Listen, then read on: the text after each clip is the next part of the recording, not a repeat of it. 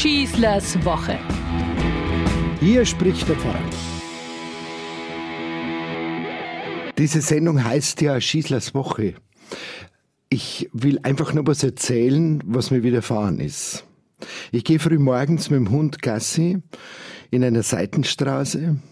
Da steht ein Kind, Grundschule, ich würde sagen dritte Klasse, fett bepackt mit einem dicken Rucksack, schaut an eine Hauswand nach oben.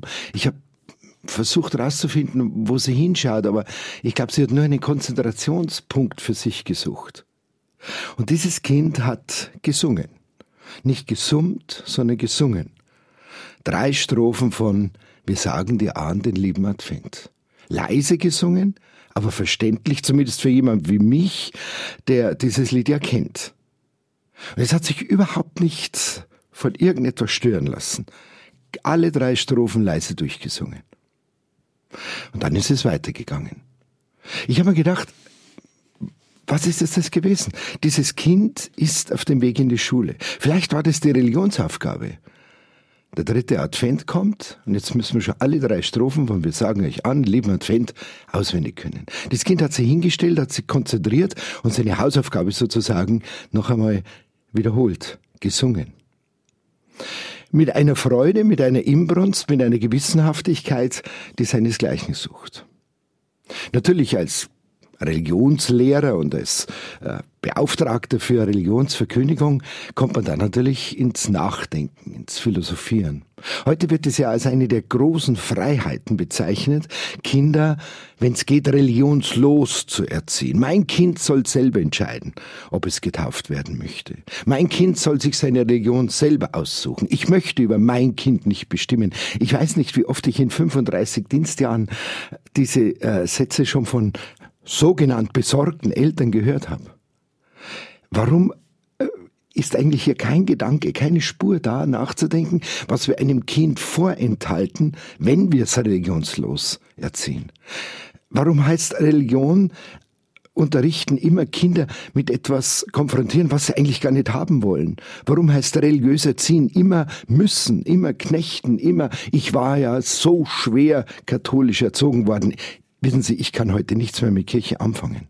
Dieses Kind steht völlig erleichtert da und summt und singt seine Hausaufgabe.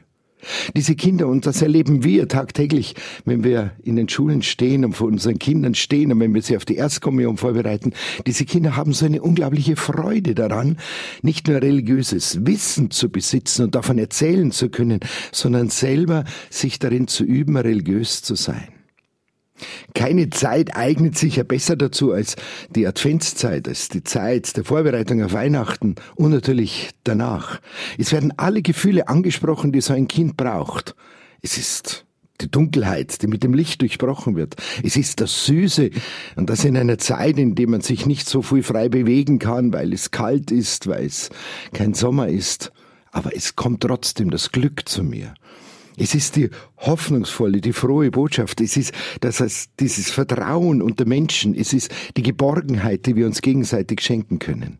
All das ist die Sehnsucht des Kindes, die sie ganz erfüllt. In diesem einen Lied, es brennt die dritte Kerze schon, es wird immer heller, hat dieses Kind einfach nur ausgedrückt, was sie zutiefst bewegt. In einer Welt zu leben, in der man leben kann, in der man gut zueinander ist, in der man füreinander da ist, in der man solidarisch miteinander streitet und in der man sich einfach fallen lassen kann, wie in die bergenden Hände seiner Eltern. Das Kind ist einfach weitergegangen. Ich habe mir überlegt, ob ich es anreden soll. Ich habe es nicht getan. Ich wollte nicht wichtigtuerisch und schon wieder oberlehrerhafter erscheinen. Ich habe mich nur gefreut. Und der Hund hat auch mitgemacht, weil er eine lange Pause gemacht hat wünsche euch eine gute Woche, euer Pfarrer Schießler. Schießlers Woche, ein Podcast vom katholischen Medienhaus St. Michaelsbund und dem Münchner Kirchenradio. Vielen Dank, dass Sie sich wieder meinen Podcast Schießlers Woche angehört haben. Den gibt es übrigens auch auf Innehalten, der Plattform rund um Glaube und Spiritualität von St. Michaelsbund. Egal ob Impulse, Buchtipps oder Gutes für Geist und Seele, auf michaelsbund.de slash innehalten finden auch Sie bestimmt das Richtige.